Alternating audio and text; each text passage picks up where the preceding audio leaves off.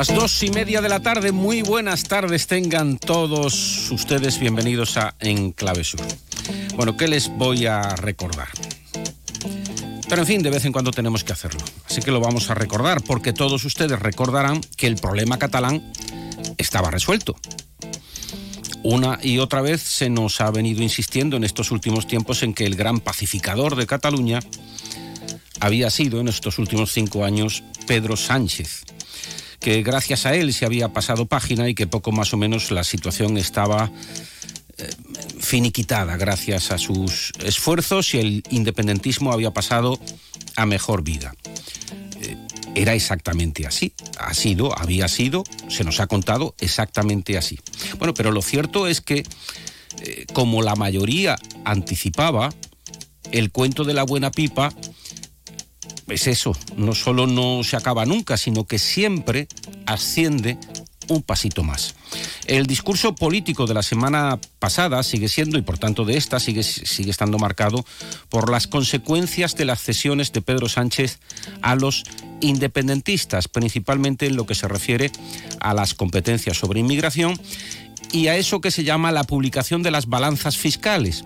Esto es, eh, lo que los ciudadanos, obsérvese que son los ciudadanos, vivan donde vivan, en fin, se, puede sintetizar y es lo que hacen los independentistas. Esto de las balanzas fiscales viene a ser lo que los ciudadanos de un territorio pagan en impuestos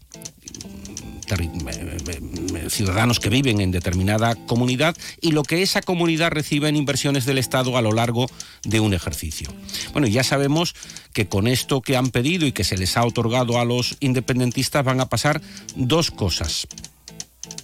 Primero que no se van a publicar las balanzas fiscales o no al menos al gusto de todos, sino que ya verán, va a ser a gusto de los independentistas catalanes porque en todo esto pues también puede haber eh, farsa, se pueden eh, meter o no meter impuestos eh, locales, se pueden meter o no se pueden meter determinadas inversiones, poner trenes o quitar trenes, en fin, etcétera, etcétera. Y lo segundo que va a pasar con ese análisis sesgado de las balanzas fiscales es que van a ser interesadas para que se pueda recortar a gusto de los independentistas en aquellas partidas en que más les interese. Y eso va a ser tragedia.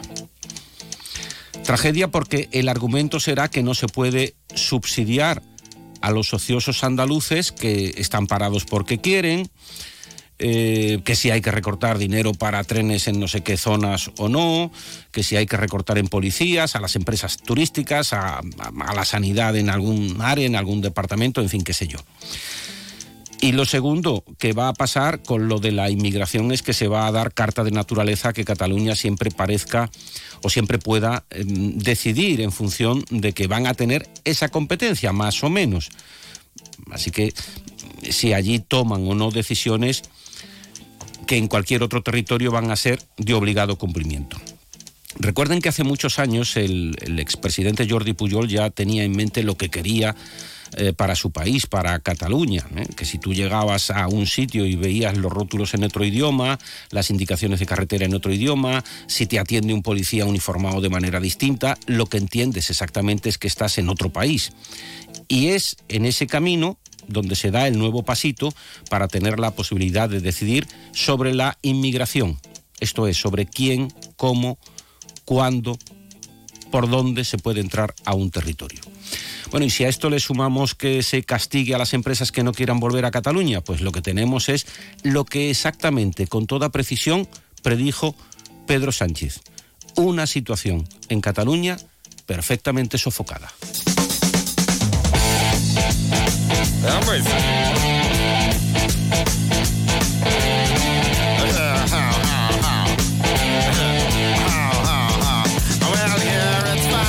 Perfectamente sofocada, eh, pero que va a tener repercusiones en cualquier otro territorio español, incluyendo, por supuesto, a Andalucía. Ya saben que la ministra Montero, que últimamente viene mucho por aquí, por Andalucía, y más que va a venir en el futuro, lo dijo la semana pasada en Sevilla. No hay problema porque todas las competencias que se den a Cataluña van a ser perfectamente aplicables a cualquier otra comunidad.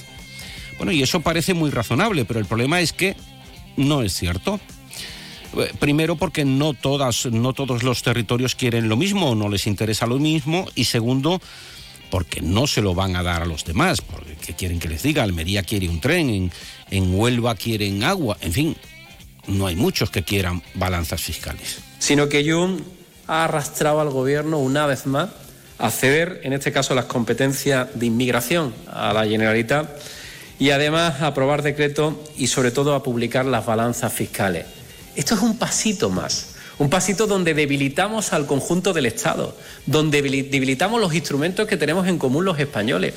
Junts y Puigdemont y el resto de fuerzas políticas con las que ha pactado Sánchez por un sillón solo pretenden una cosa, que es la independencia de Cataluña, destrozar el marco común que tenemos con la Constitución del 78 y hacer imposible la convivencia en nuestro país. Y no es que hubiera dudas, pero si las hubiera, la portavoz de Junts en el Congreso lo dejó meridianamente claro cuando explicaba al gobierno de Pedro Sánchez allí presente que, ojo, ojo si contemplaba la posibilidad de dar a todos los territorios lo que ellos como independentistas pedían solo para Cataluña. I no sembla que vostès estiguin disposats a negociar millores per Catalunya sense haver de fer-les sempre extensives a les altres comunitats autònomes, obviant així la singularitat de Catalunya i també les necessitats específiques de Catalunya. Som aquí per canviar la relació entre Catalunya i Espanya, no per perpetuar-la. Yo creo que se ha entendido. No parece que ustedes vayan a dar competencias a Cataluña mm, si no se las dan a otros. En fin, luego escucharemos también al señor Rufián renegando de sus ancestros andaluces y del orgullo que siente porque hubieran huido de Andalucía. Les votan a ustedes, decía el señor Rufián refiriéndose a la derecha allí en el hemiciclo, y no le faltaba razón. Hoy, por ejemplo, se han dado a conocer los datos de la encuesta del Centro Andaluz y el PP de Juanma Moreno arrasa. Arrasa del verbo arrasar. Consigue una mayoría absoluta de 35 escaños sobre el PSOE que cae hasta los 25 diputados para el gobierno de Andalucía significa un estímulo, significa un acicate y nos anima a seguir trabajando por, por Andalucía y ofreciendo resultados positivos para Andalucía. ¿no? Viene a confirmar que los andaluces entienden que el gobierno de Juan Marino es un gobierno dedicado y volcado en resolver sus problemas, en buscar soluciones a sus problemas. Es un gobierno moderado y que conecta con la mayoría de los, de los andaluces. Yo se lo digo claro, el centro es un instrumento de manipulación y propaganda para orientar a la opinión pública andaluza. Que la persona que tiene al lado, el señor Moreno Bonilla del despacho, dice que esa es la situación y el estado y los datos sociológicos en Andalucía porque lo dice él. Eh, la credibilidad del Centra para mí, como digo, cada vez que salen sus datos, es cero. Como ven, hay interpretaciones distintas sobre esta encuesta del Centra. Acaban de escuchar a Antonio Sanz, el consejero de presidencia, y a Juan Espadas, el secretario general de los socialistas andaluces. En fin, hablamos, hablamos hasta las 3 de la tarde, analizamos estos asuntos hoy en la compañía de Paco Morón, director de Grupo Presa en Andalucía, y de Eduardo Peralta, director de Ideal.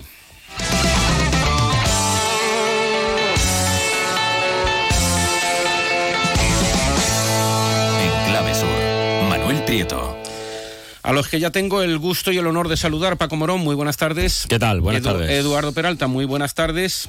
Hola, muy buenas tardes. Pues encantado de teneros a los dos al comienzo del año otra vez de nuevo en esta tertulia y en este programa. Bueno, empezando porque efectivamente, pues eh, vuelve a. Algunas veces parece que nos hemos metido en un laberinto sin fin, ¿no? Eh, pero volvemos a estar en materia con el tema de los independentistas y el tema de las balanzas fiscales y el tema de las cesiones, en este caso la inmigración. Yo no sé qué os preocupa más a, vosotros y esto, porque de los dos grandes asuntos que, se acaban, porque además es muy simpático todo esto, es decir, publiquemos para mayor transparencia las balanzas fiscales entre comunidades a través de un pacto que no es nada transparente porque no conocemos nada, no conocemos nadie. Tiene, tiene su mijita de gracia, ¿no, ¿no es cierto? Bueno, a ver, más que un pacto, lo que en realidad vamos a ver cómo se va gobernando a golpe de, talonario, se podría decir, ¿no? Porque cada vez que haga falta aprobar con el Congreso de los Diputados, pues Jun va a apretar, Jun va a exigir y se va a sacar una carta nueva de la manga, ¿no? Lo de la inmigración, pues es una prueba más y cómo ha llevado al límite al gobierno en esta primera sesión del Parlamento se habilita el mes de enero para poder aprobar una serie de decretos que vienen con bueno, vienen desde el año pasado, desde la anterior legislatura, y por lo tanto se acababa el tiempo, había que aprobarlos, y los votos de Jung eran imprescindibles, eran necesarios, ¿no? Entonces, bueno, pues Jung aprieta, Jung exige y Jung gana. Eh, ¿Eso que, que el gobierno es capaz de pactar o de dialogar? No, eso es que el gobierno necesita a Jung a cualquier precio. Pese a que tenga que después tirar por tierra a otras, a otras comunidades autónomas, ¿no? Yo, yo enlazaría, sinceramente, y, y creo que hay que, que analizarlo así, la percepción que al final tienen los ciudadanos, ¿no? Yo enlazaría, le des más credibilidad o menos a la encuesta del Centro, como la del CIS, como Hmm. la que tú quieras, ¿no? Tú dale la credibilidad. Cada, cada uno le da la credibilidad. Hoy Valero, eh, el señor Valero, que es el coordinador de Izquierda Unida en Andalucía y, y diputado de Sumar, decía, es que la encuesta del Centro no tiene ninguna validez, no tiene ninguna referencia, no es, no es fiable, ¿no? Sin embargo, qué bien que demuestra que Sumar sigue creciendo. Pues joder, pues si no, perdón, pues si no tiene validez, no tiene credibilidad, como es que sí, sí vale que Sumar sigue creciendo en Andalucía, ¿no? Entonces al final yo creo que las encuestas es cada uno lo interpreta No, luego- como luego quiere. iremos, cada Paco, uno lo interpreta como quiere las pero yo creo que es lo que lo de la- muestra lo que muestra es el rechazo el rechazo real que se está produciendo y esa división que se está produciendo que se va camino a esa división en España que que es entender que hay dos velocidades, hay dos, dos España y hay una comunidad autónoma o unos independentistas que van a llevar al límite esta legislatura. Y el problema es que la cartera esa va a salir, o el dinero de esa cartera, o el precio de todo eso, va a salir del resto de los españoles. Vale, pero Eduardo, y de estas cesiones que, como dice Paco, mm, van, van a, mantenerse a lo largo del tiempo de toda la legislatura, una de ellas es esto de las balanzas fiscales. Y yo no sé cómo lo ves, yo no sé si crees que eso, desde luego no, no, no tiran ninguna pedrada sin China, eh, y, por tanto tienen interés en que se conozca para poner de manifiesto que Cataluña paga muchos impuestos y que el resto de las eh, regiones. ¿Esto es bueno o es malo? Claro, cuando lo piden es por algo, ¿no? Mm. Es decir, que está claro que tiene que haber una contraprestación, llámalo eh, chantaje, presión, lo que quieras. Decía Paco eh, que había llegado al límite en esa, en esa votación, pero es que lo que nos queda, es que yo creo que el problema es lo que nos queda. El tema concreto de las balanzas fiscales, mm, lo has explicado tú ya al principio, Manolo, depende cómo, cómo se haga. Es decir, Claro. porque se pueden utilizar parámetros, ítems, que cada uno lo pueda hacer a la medida, con lo cual eh, pues yo creo que eso es una barbaridad. Lo que se tendría que, que buscar es un consenso eh, general y es que no puede ser excluyente ni pueden estar los catalanes, los independentistas, dos palmos por encima de- del resto de España, porque eso eso es un agravio, eso es un eso es una es una es una, una barbaridad que, que lo que hace pues es- yo creo que es dividir a, a los españoles por los de, de la alta velocidad y los de la baja velocidad, Claro. con lo cual otorgar privilegios, porque al final se trata de otorgar privilegios, no me parece, vamos, ni, ni solidario, Claro, ni constitucional, imagina- lo, que, lo que quieras, lo que quieras poner. Imagina, Eduardo, que efectivamente, al hilo de lo que dices, pues que eh, mañana se diga, oye, es que en Extremadura no hay tren y habría que hacer un tren. Y ese año los presupuestos generales del Estado pues recogen que en Extremadura se van a invertir 3.000 millones de euros pues para ver si a los pobreticos míos les llega alguna vez el tren. Y resulta que se dice, oye, pues per cápita en, Catal- en Extremadura este año el Estado ha invertido mm, 3.000 millones, que caen a no sé cuántos, y en Cataluña han metido 73. Bueno, y pero- ya tenemos el lío. Dice, pero- "Vamos, es que usted tiene tren y, y resulta que para eso están los estados, para ir eh, diversificando las, las inversiones en función de donde existen las necesidades. Bueno, es que aquí lo que hay que entender, lo que hay que entender también es que, bueno, vamos a analizar también las deudas, ¿no? De cada una de las comunidades autónomas, ¿no? Y por qué Cataluña pide la condonar su deuda 17.000. y no, y no y no otras comunidades. A ver, esto es, es la trampa permanente. ¿Por qué? Porque el nacionalismo existe porque existe esa esa afán de cada vez pedir más y de tener un sentido. Si no, el, fin, eh, eh, el nacionalismo Para llegaría al final. el, el independentismo, si es que Bueno, pero- eh, su pero- programa es este, es decir, Claro. dónde, dónde quieren llegar. Hoy Es tu rule, eh, tu rule de, más- de Jung estaba advirtiendo de que bueno, que sí, que muy bien todo esto, la inmigración, que todo perfecto, pero que bueno, que, la- que, que- que había que llegar a, a- a un referéndum, que no, que no era negociable. Y que si no había referéndum se acababa el tema. ¿Por qué? Porque es que siempre tienen que ir un paso más, porque si no al final se quedan sin sentido, sin motivación, sin que tenga un origen ese nacionalismo. Por lo tanto, ni Jung ni RC nunca van a estar satisfechos. ¿Por qué? Porque es que estar satisfecho es su fin. Entonces el fin de ellos es ese. Entonces es que no puede tenerlo. Y más cuando tenemos unas elecciones catalanas dentro de un año donde incluso Esquerra con Jung van a competir por presidir Cataluña. Y el Partido Socialista de Cataluña iba a tener un papel y un, un- un- va a tener que jugar un- una situación al límite. Porque estamos viendo que que parece ser que el nacionalismo estaba más débil, ¿no? Es lo que nos han vendido, ¿no? ¿Qué tal?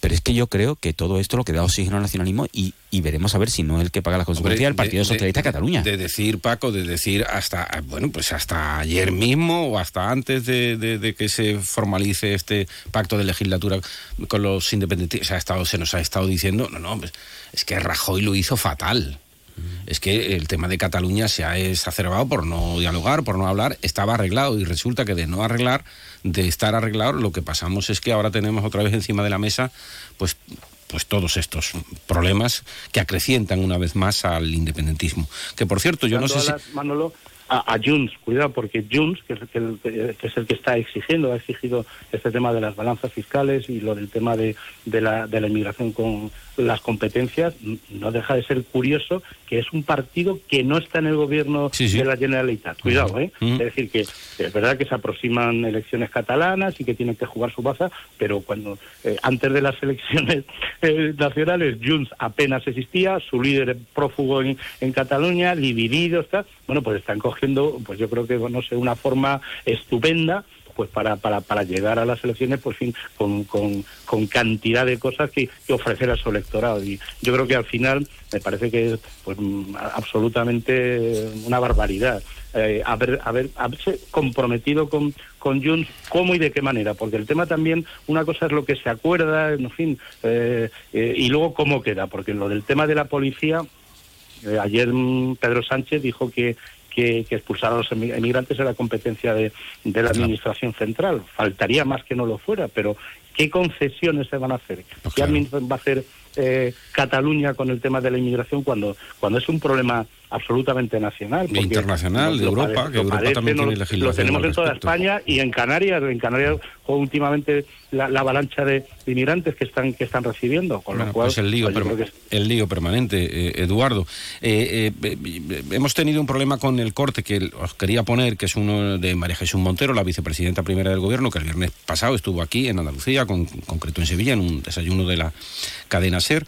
Y, bueno, y no lo vamos a escuchar, pues ya lo sintetizo. Dijo que todo lo que hemos pactado para Cataluña es replicable para el resto de comunidades y que los acuerdos con los independentistas acabarán beneficiando a otras comunidades como Andalucía. No se van a generar nuevos agrarios y esa cesión de competencias está al alcance del resto de comunidades. Yo no sé si os parece que están que todo esto es replicable, sobre todo porque además no todos lo quieren lo mismo. En cualquier caso, la Junta de Andalucía ha dicho que, mm, que eso no es verdad. Eh, que la señora Montero tenga eh, el rostro de decir que pactar con los independentistas, privilegios para Cataluña, al final va a acabar siendo bueno para Andalucía, bueno, pues sencillamente es mentira, ¿no? ¿Os parece replicable? No es que se parezca replicable, es que yo creo que pactar con los independentistas las políticas que tengan que venir para Andalucía es ridículo decirlo, ¿no? O insinuarlo. O sea, tendrás que pactar con el gobierno de Andalucía, ¿no? Como de hecho se ha pactado Doñana, o se ha pactado, o se quiere ver el tema del garrobico, o se tiene una serie de cuestiones que son de Estado y que lógicamente afectan a la comunidad autónoma de Andalucía.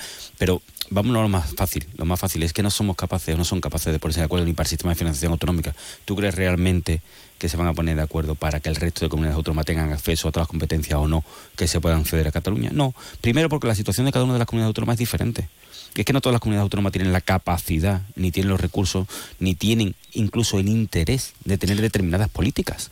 O sea, es que no, no tiene sentido ninguno. O sea, es que hay que ir analizando y, esa es la relación bilateral que se tiene que dar entre, entre comillas, con cada una de las comunidades autónomas. Tú tienes que pactar lo que es un sistema de financiación autonómico con todas. ¿Por qué? Porque no tiene que haber desigualdades. Pero luego hay una serie de políticas que son independientes, que son de cada una de esas, de las condiciones, de las circunstancias en las que cada una de esas comunidades autónomas se mueven, que eso es lo que hay que pactar o hay que ver. Pero siempre teniendo en cuenta, además, que esas transferencias de, competencia o esas transferencias de, cometidos no pueden ir infrafinanciadas. esto, Eduardo, porque eso conlleva a más desigualdad. Esto, esto es, Eduardo, coger el rábano el rábano por los pelillos, porque claro, ¿para qué quiere las competencias de inmigración en Extremadura? No, pero es muy fácil decirlo de igualar al alza, es verdad. Lo, bueno siempre es el que esté por debajo subir.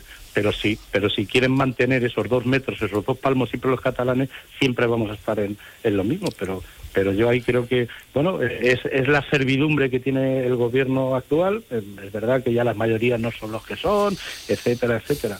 Pero bueno, mm, me parece que, que flaco favor se le hace, yo creo que a la igualdad y a la solidaridad en toda España cuando se fomentan agravios eh, Hmm. e injusticias eh, y desigualdad. Pues otra cuestión que también puede tener su repercusión aquí en Andalucía, pues es esta exigencia también de los independentistas de que las empresas que se fueron a raíz del procés eh, de Cataluña, que se estima que fueron en torno a las 9.000, es verdad que en estos años también han acudido a Andalucía del orden de las 6.000 empresas, pero el balance no es bueno para, para Cataluña.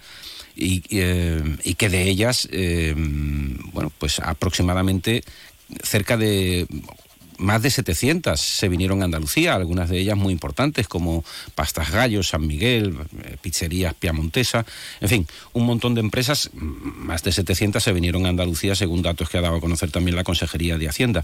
Y esta, esto de que se estimule o se penalice a las que no vuelvan es otra exigencia de los independentistas catalanes. L'article 9 i l'article 10 de la llei de societats de capital, que diu que les empreses han, tenir, han de tenir la seva seu allà on tenen l'activitat majoritària. Ha de continuar sent bonificat. Qui ho ha de pagar no és Catalunya i l'estat espanyol. Ho ha d'assumir de manera íntegra l'estat espanyol. I s'ha de pagar. Tocar els nassos? La última parte supongo que la habéis entendido perfectamente. Bueno, Nasus es narices. Tocamos las narices, se ha de pagar. Es Miriam Nogueras, la portavoz de Junts en el Congreso, que dice que, bueno, que la ley lo que dice es que las empresas tienen que tener su sede donde tienen su, su actividad mayoritaria y que eso lo tiene que pagar el Estado, sí o sí, y si esto es por nuestra parte tocar las narices. Se vinieron muchas empresas, bueno, pues este es el lenguaje, Paco, Eduardo, que, que tenemos. Uh -huh. Yo lo es que decir, le digo que... Esto es la pacificación de Cataluña. Bueno, a ver, yo lo que... A ver, aquí al final es, es llegar siempre a, a, al imposible, ¿no? Yo creo que, que el gobierno va a tener muy complicado atender a qué va a hacer, bonificar a las empresas para que se vayan a Cataluña en detrimento de otras comunidades autónomas.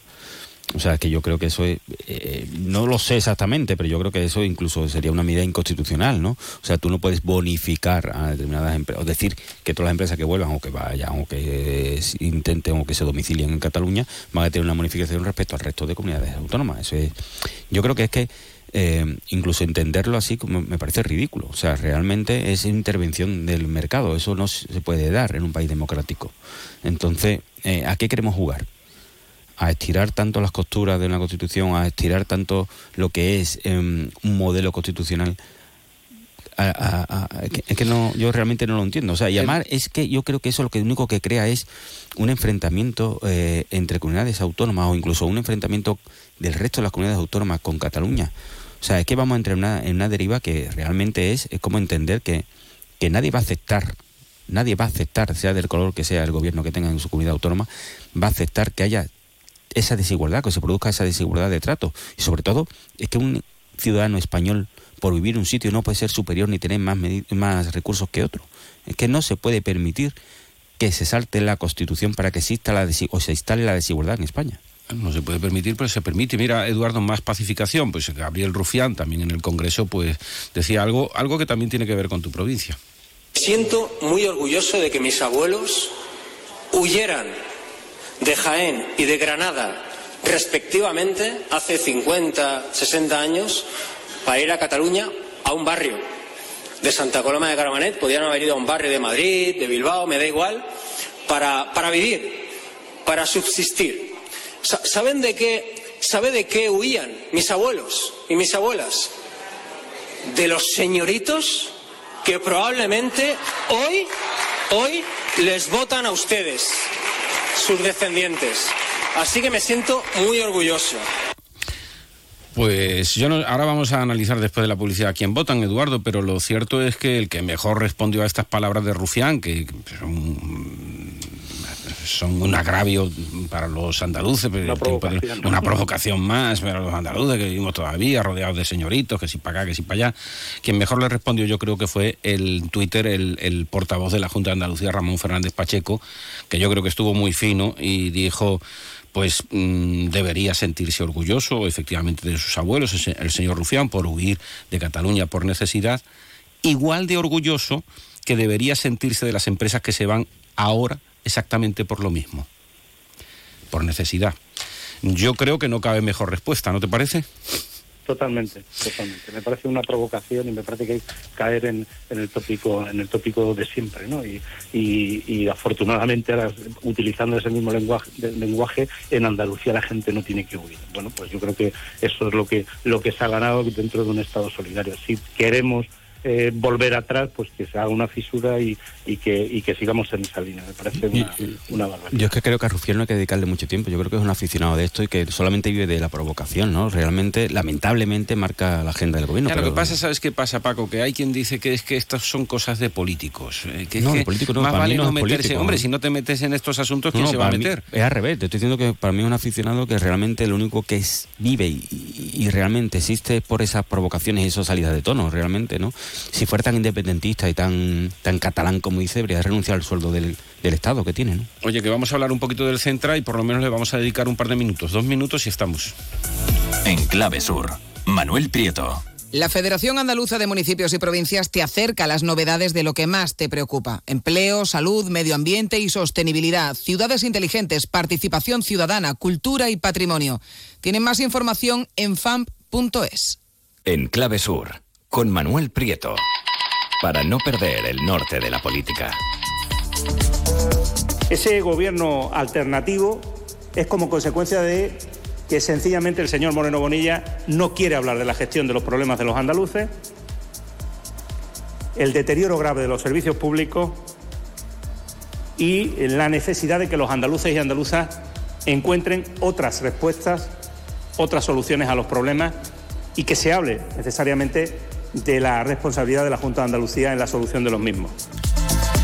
Pues eh, esto de crear un gobierno del PSOE alternativo a la Junta de Andalucía lo dijo el secretario general, lo acaban de oír Juan Espada, el secretario general de los socialistas andaluces hace unos días, el 9 de enero, decía que era un gobierno en la sombra pues para hablar de los problemas reales mm, de Andalucía. el problema es que eh, los datos del Centra que se han conocido hoy dan una debacle absoluta para el Partido Socialista, el Partido Popular le da una mayoría absolutísima entre 60, es una encuesta, es cierto, entre 60 y 62, pero es que el PSOE cae a 25 de 30, en fin, un, desastre. Hoy precisamente hay un artículo que se publica en el diario público, lo publica Luis Ángel Hierro, eh, que se titula El PSOE de Andalucía navegando sin rumbo por aguas de Lampedusa y compara a Juan Espadas pues con el gato pardo, es decir, que todo cambie, que nada que todo cambie para que todo siga, que nada ¿no? ¿Cómo era aquello del gato pardo? Que todo cambie para que, para que todo siga igual. Que todo cambie para que todo siga igual, efectivamente, esa contradicción.